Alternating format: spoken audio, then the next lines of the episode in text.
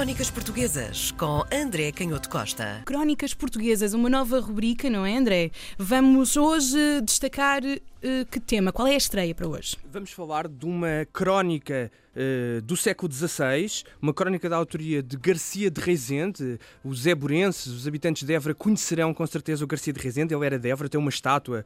Uh, e um teatro? Em, em Évora, e um teatro, muito bem lembrado, exatamente. E escreveu, entre outras coisas, também em quadras, um cancioneiro popular, miscelânea, que são também pequenas quadras nesta tradição renascentista de trovas, de canções de passo. Mas talvez a sua obra mais notável é uma história, no fundo, uma crónica do reinado de Dom João II, que tem um título muito comprido, como era típico nesta época, que hum. no fundo resume o espírito da obra, que se chama Livro das Obras de Garcia de Rezende, que trata da vida e grandíssimas virtudes e bondades, magnânimos esforços, excelentes costumes e manhas e muito claros feitos do cristianíssimo, muito alto e poderoso príncipe El Rei Dom João II.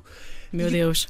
Que é interessante nesta, nesta crónica deste homem que foi escrivão uh, da Câmara do Príncipe, do filho de Dom João II, e, e, e moço da escrivania no rei, no fundo um secretário muito importante politicamente do Dom João II, o que é relevante nesta crónica, que se baseia muito numa outra crónica também do século XVI sobre o reinado de Dom João II, da autoria de Rui de Pina, mas aquilo que se destaca nesta crónica é de facto mais do que os acontecimentos políticos, a sensibilidade do Garcia de Rezende para um, os comportamentos, os costumes, a roupa, a cor, uh, as ruas, um as praças, a descrição. Um observador e, portanto, muito interessante à, luz do que são os nossos critérios literários, olharmos para esta, para esta crónica, eh, publicada em 1545, já depois da morte do, do Garcia de Rezende, e publicada depois da morte do Garcia de Rezende, porque sendo o reinado de Dom João II um reinado muito atribulado no sentido em que o rei reforçou muito o seu poder, uhum. criando muitos inimigos, os historiadores indicam-se a pensar que a crónica terá ficado manuscrita até à morte do Garcia de Rezende porque ele temia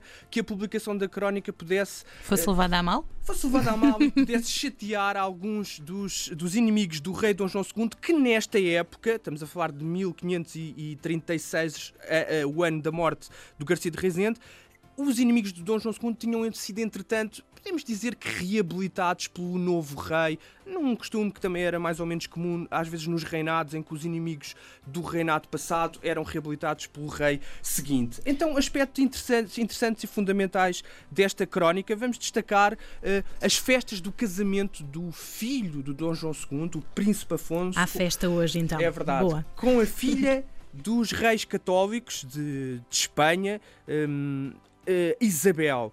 E de facto, aqui vemos esta, esta sensibilidade do Garcia de Rezende na forma como descreve, e nós conhecemos uh, alguns dos pormenores da vida cotidiana da corte do rei de Portugal nesta época, uh, são, são-nos dados precisamente por esta capacidade ímpar do Garcia de Rezende em descrever toda aquela magnífica composição, encenação dos torneios, as justas, como se chamavam na época, uhum. com os uhum. cavaleiros agesados, com cores, com os magníficos tecidos. Uh, e vestes, joias que foram trazidas um pouco de, todo, de toda a Europa e, e, mais longe do que a Europa, de Génova, de Florença, de Veneza, da Alemanha, da Flandres, da Inglaterra, mas também do norte da África e, e da Guiné. Foi construída, por exemplo, uma sala de madeira gigante e impressionou o Garcia de Rezende o facto dessa sala ter sido forrada com panos trazidos da costa ocidental africana, naquilo que um casamento um... em grande. E, e, e Garcia Rezende estava a assistir uh, claro, no de camarote. De cadeirinha, Exato. podemos dizer, porque era obviamente íntimo da, da corte.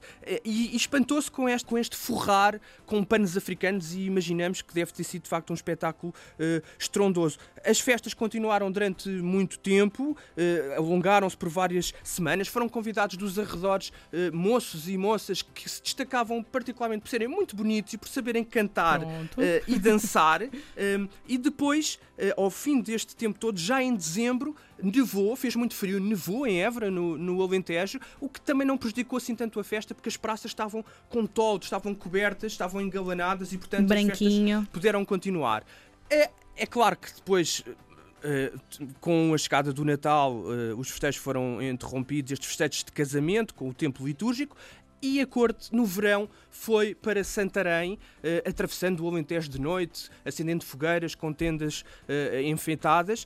E chegou a Santarém de barco e uma, uma célebre tarde de 12 de julho de 1491, o Dom João II fez, como era costume, uh, decidiu, aliás, ir nadar ao Tejo e tinha roupa para isso, bragas, cherolas, uh, panos de enxugar e era hábito Vestimentas à séria. apropriadas. Uhum. Ir para o Rio Tejo e convidou o filho, que nessa altura era recém-casado, era um rapaz de 16 anos e não quis, resolveu ficar por ali pelo passo. Mas uh, depois arrependido, achando que se calhar devia acompanhar o pai, foi.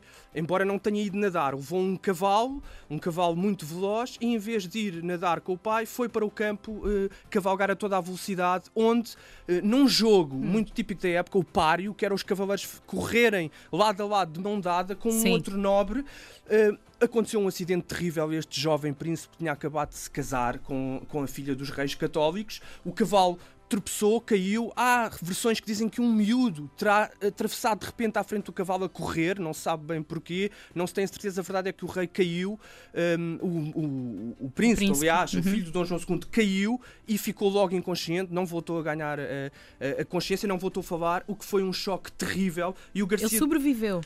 Não, ele ah. não voltou, eh, na altura não morreu logo, mas não voltou a ganhar a consciência. E okay. o Garcia de Rezende assinala de facto esta, este impacto, esta tragédia. Uh, descrevendo a precariedade da vida e dizendo que uh, aquele que tinha estado nas câmaras reais armadas de brocado uh, não voltou de facto a, a, viver e acabou por morrer na cabana de um pobre pescador entre espinhas, escamas e redes. Um, para grande espanto de toda a corte. E isso é a condição humana, não é, André? Eh, e assim se fica, porque nasce e depois, pronto. Mesmo quando se nasce príncipe. Exatamente. Crónicas portuguesas para ouvir todas as sextas-feiras com o senhor professor de História aqui, André Canhoto Costa, nas manhãs da RDP Internacional. Crónicas portuguesas com André Canhoto Costa.